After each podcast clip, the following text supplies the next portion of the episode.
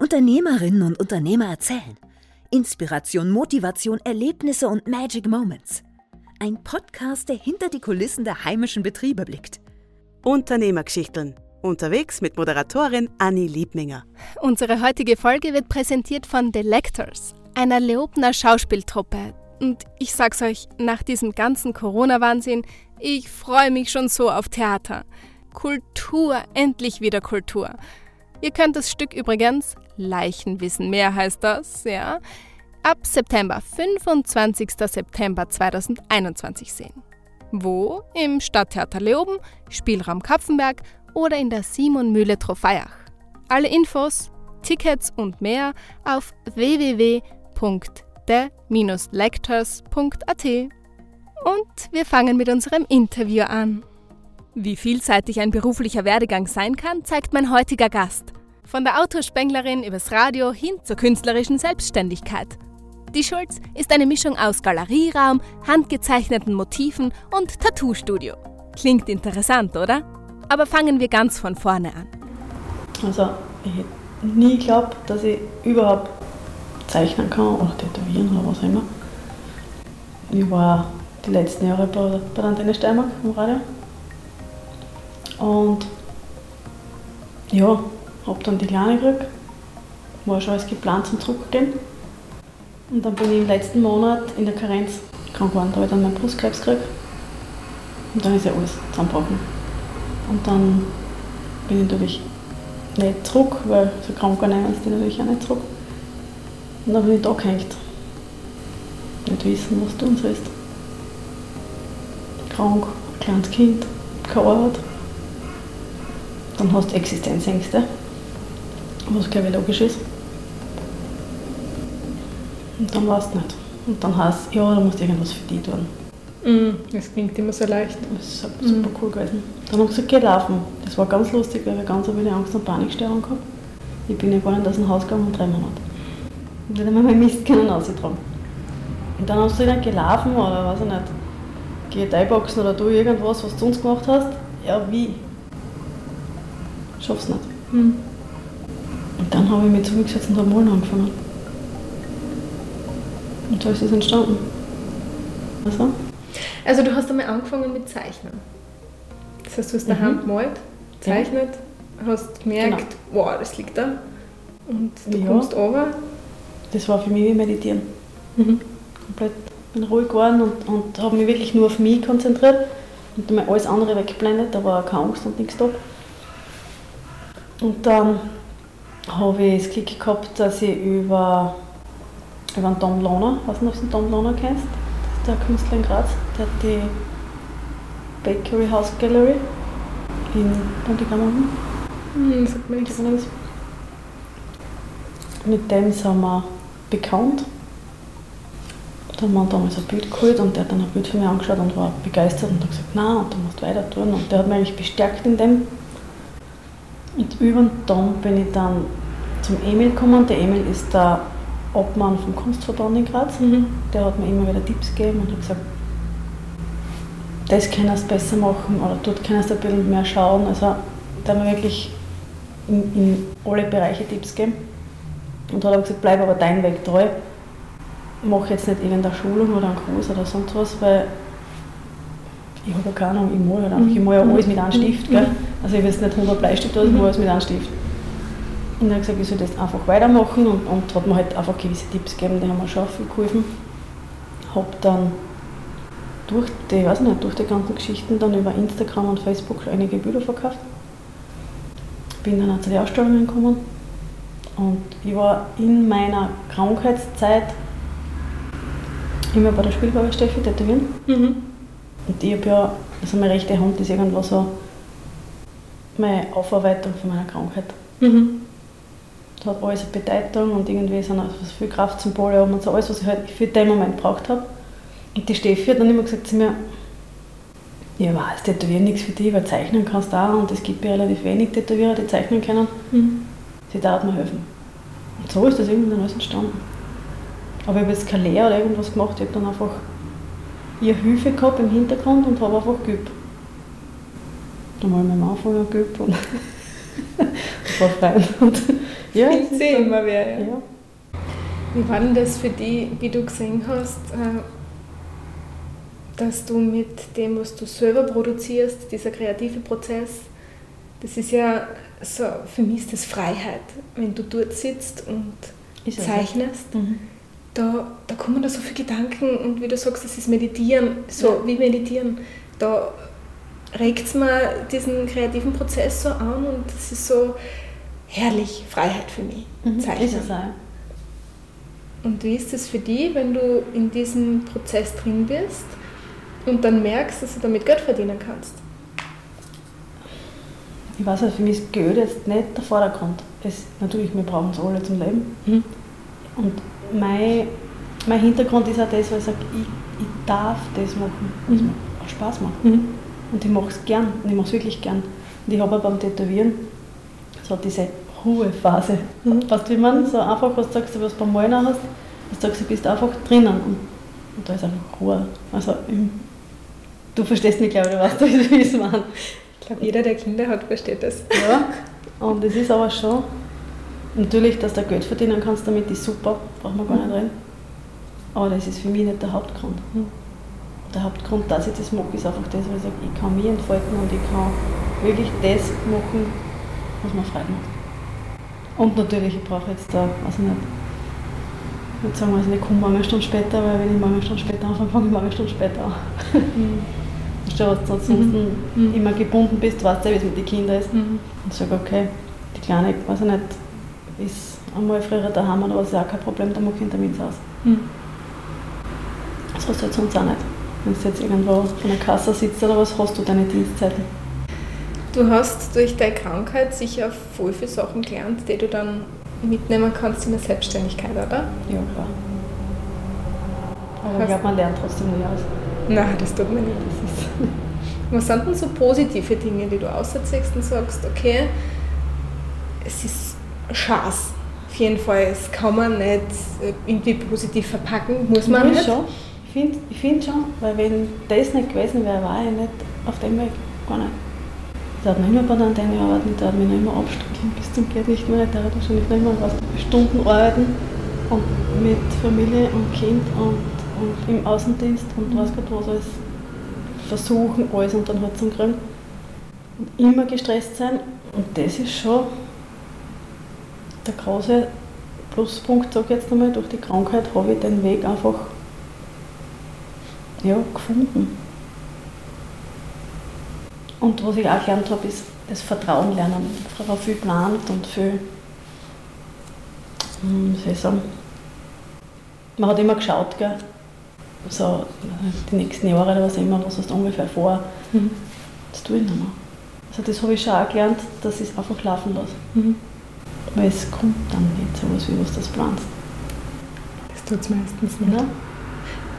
Hast du für dich so kleine Reminder immer gesetzt, damit du dich dann so wieder erinnerst Ja, oder ja. erdest oder Ich merke es Gott sei Dank relativ schnell mit mir selber, wenn, man, wenn mir wird dann das oft gleich zu viel.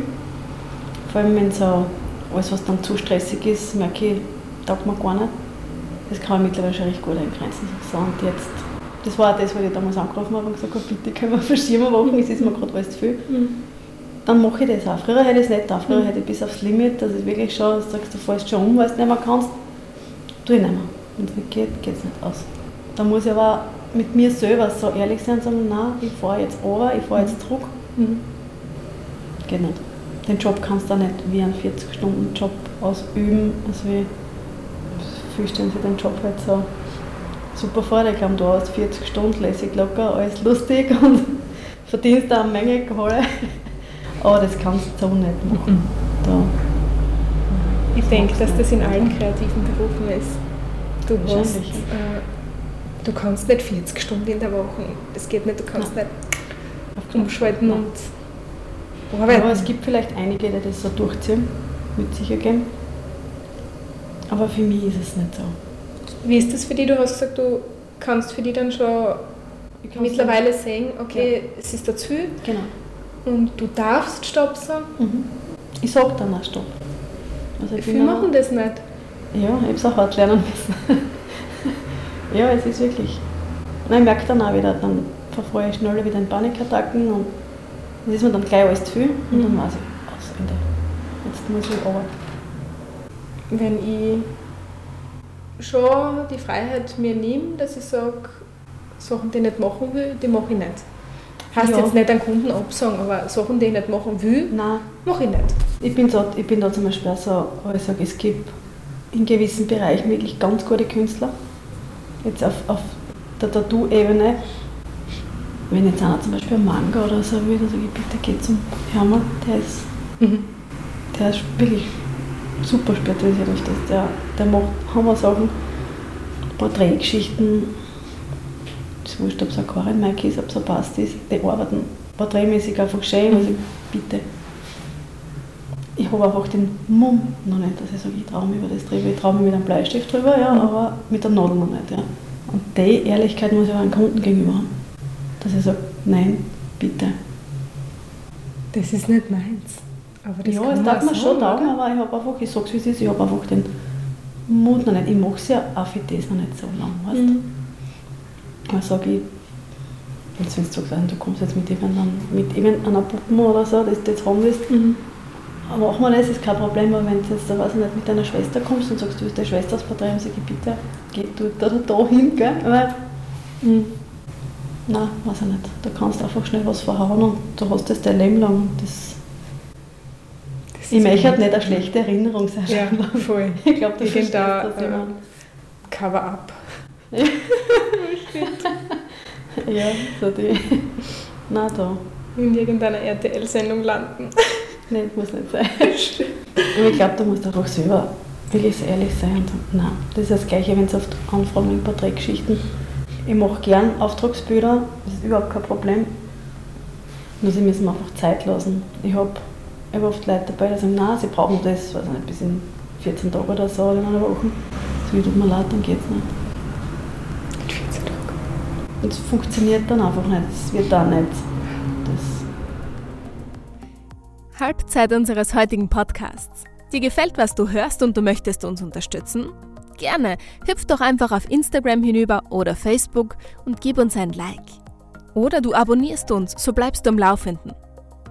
Auf Instagram findest du unter Anni Liebminger alle Informationen zur Podcast-Folge.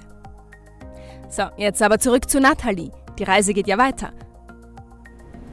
Erzähl mir, wie du angefangen hast. Du hast mitten in der Pandemie aufgesperrt ja. und vor allem du hast aufgemacht zu deinem Eröffnungsdatum ist der Lockdown gekommen. Nein, 14 Tage später. 14 Tage später. Mhm. Wie Ja. ist das für einen, oder wie ist das für einen selber?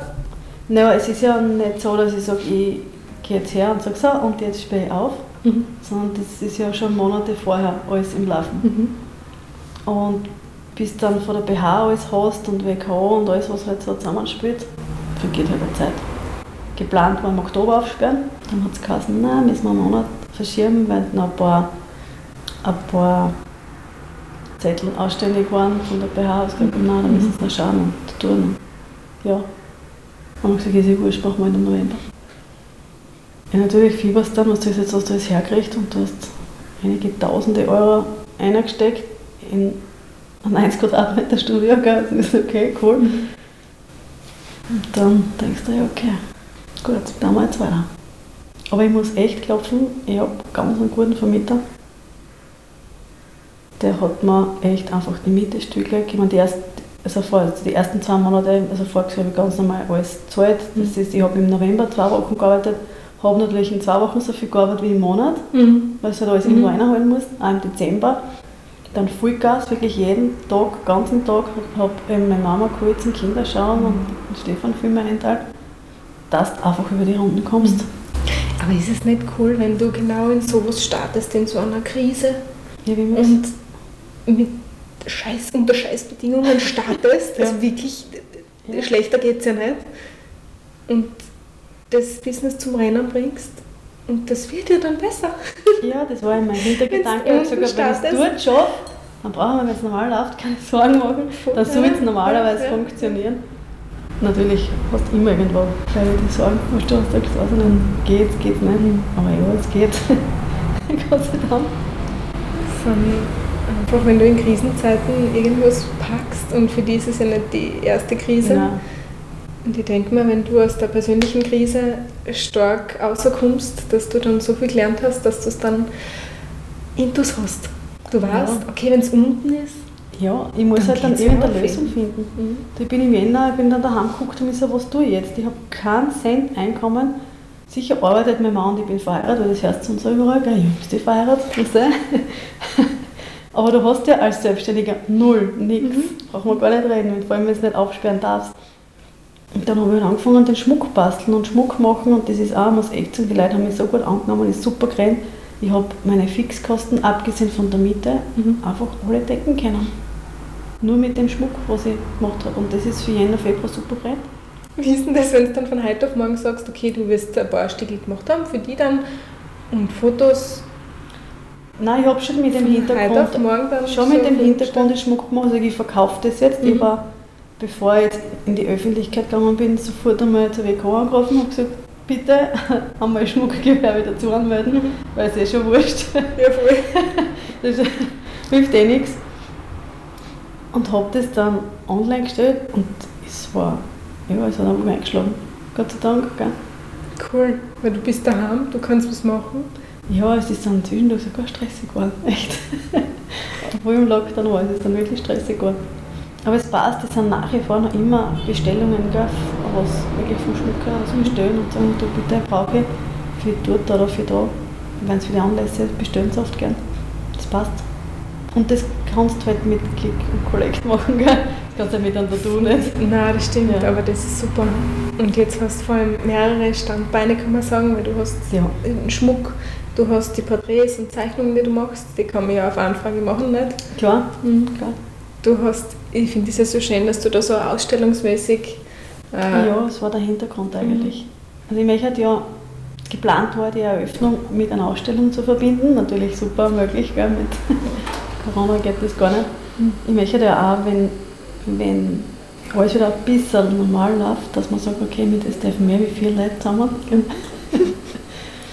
einfach einmal eine Ausstellung machen. Mhm. Aber auch nicht jetzt nur sagen, weiß ich nicht, ich meine Bilder da und ihr könnt euch das anschauen, sondern ich habe ein paar Freunde, die auch Künstler sind, einfach wirklich gemeinsam Ausstellungen, weil es einfach was anderes ist.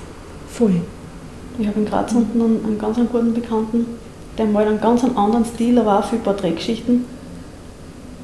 Ist voll interessant, wenn du das dann vergleichst. Gell? Was sagst du, wenn du das gegenüberstellst? Ich bin halt eher der klare Typ, er ist eher der abstrakte Typ. Und ich glaube, dass man mit sowas echt coole Geschichten machen kann.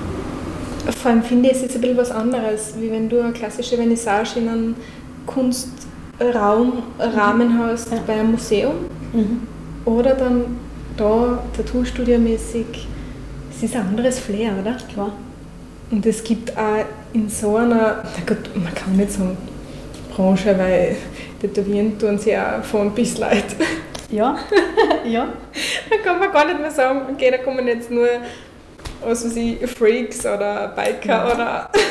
Ich habe ich hab auch sehr viel von der älteren Generation.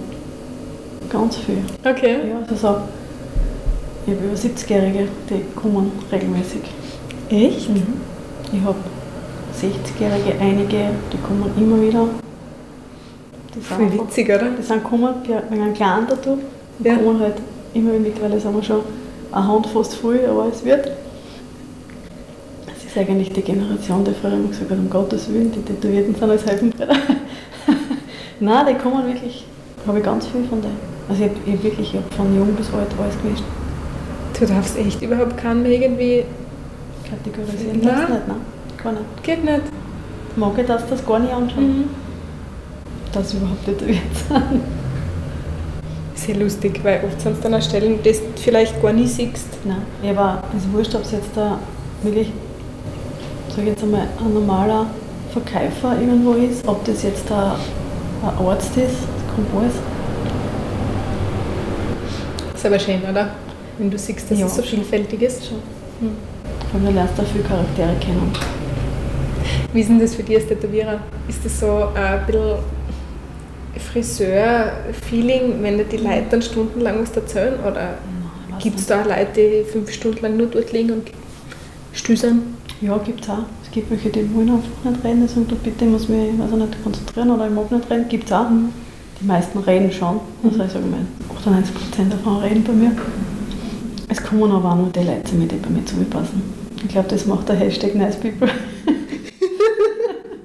Kommt aber, es kommen die, die zu mir nicht zupassen, die kommen nicht. Und ich glaube, das ist in jedem Geschäft so. Mhm. Es finden sie die Leute, die dazu passen. Weil wenn du mich nicht sympathisch findest, kommst du nicht zu mir. Da kann ich der weltbeste Tätowierer sein, wenn die Sympathie nicht passt, passt dann auch das Endergebnis nicht. Und ich glaube, das ist auch wirklich eine Sympathiegeschichte oft. Und es gibt genug Tätowierer, also es muss nicht jeder daherkommen. Nein, gar nicht. Und ich glaube, es ist auch, hat trotzdem auch jeder Tätowierer genug Arbeit und es braucht auch keiner anderen irgendwas neidig sein, weil sind ja alle voll gebucht. Voll. Ich denke mir das auch, Neid ist voll fehl am Platz. Ja.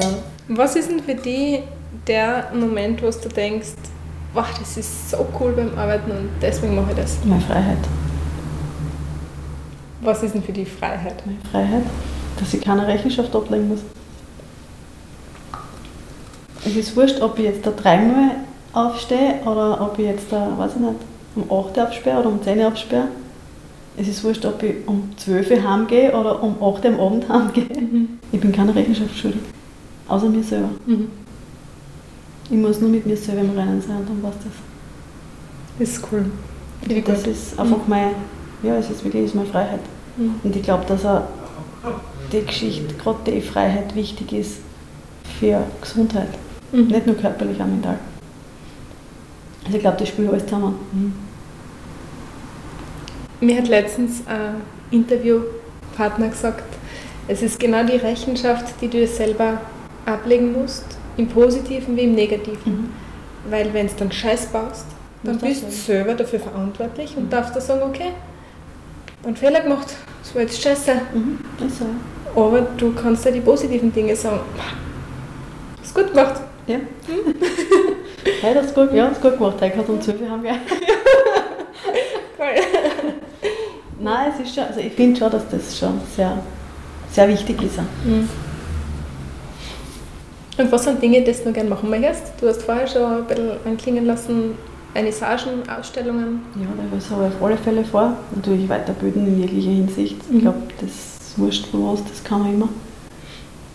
Es taugt mir auch, dass ich mit ganz viel Leuten irgendwie in Verbindung gekommen bin, auch durch das. Der ist jetzt wurscht, ob es jetzt der, die Sina ist, der Ausweger, die einfach sagt, bitte mach mal was. Die hat zum Beispiel ihre, ihre Kissen oben Mhm.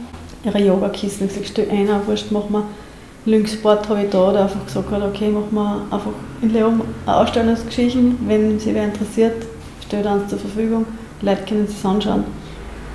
Und das taugt mir schon, weil es irgendwie so eine Community ist. Mhm. Das ist irgendwo, weiß ich nicht, das Zusammenhalten, das gefällt mir schon gut. Ich bin- finde das gut, wenn man sich gegenseitig unterstützt. Auf alle Fälle und ich bin auch recht harmoniebedürftig, sagen wir so. Ich mag das nicht, wenn keine Harmonie da ist. Und durch den passt das auch für mich voll gut.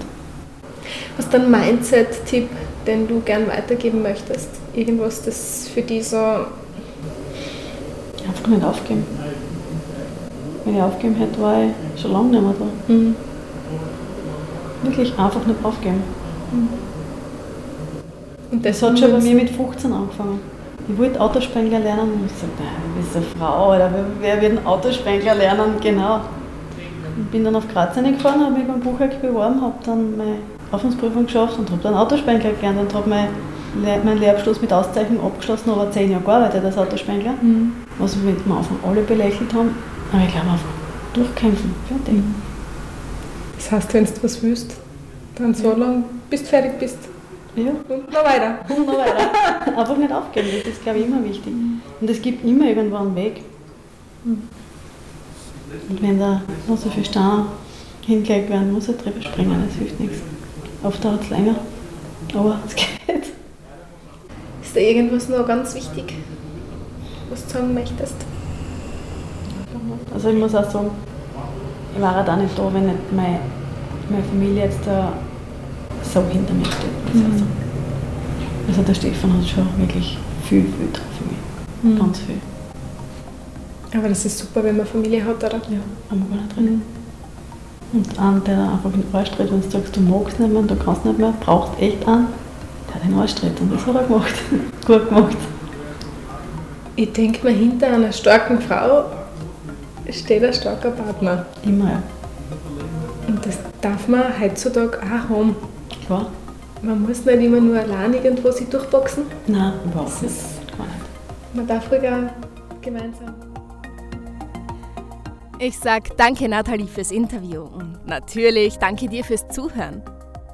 Wenn du jetzt mehr über Tattoo and Art for Nice People, also die Schulz, wissen möchtest, dann schau auf Instagram vorbei. Unter Annie Anderlein Liebminger bekommst du alle Infos in den Shownotes. Hinterlass uns auch gerne einen Kommentar, wie dir diese Folge gefallen hat. Wir freuen uns. Und wenn du schon auf Instagram bist, hüpf bei Nathalie vorbei. Die Schulz freut sich auf ein Like. Und wir sehen uns nächste Woche wieder. Tschüss! Unternehmergeschichten. Unterwegs mit Moderatorin Anni Liebminger.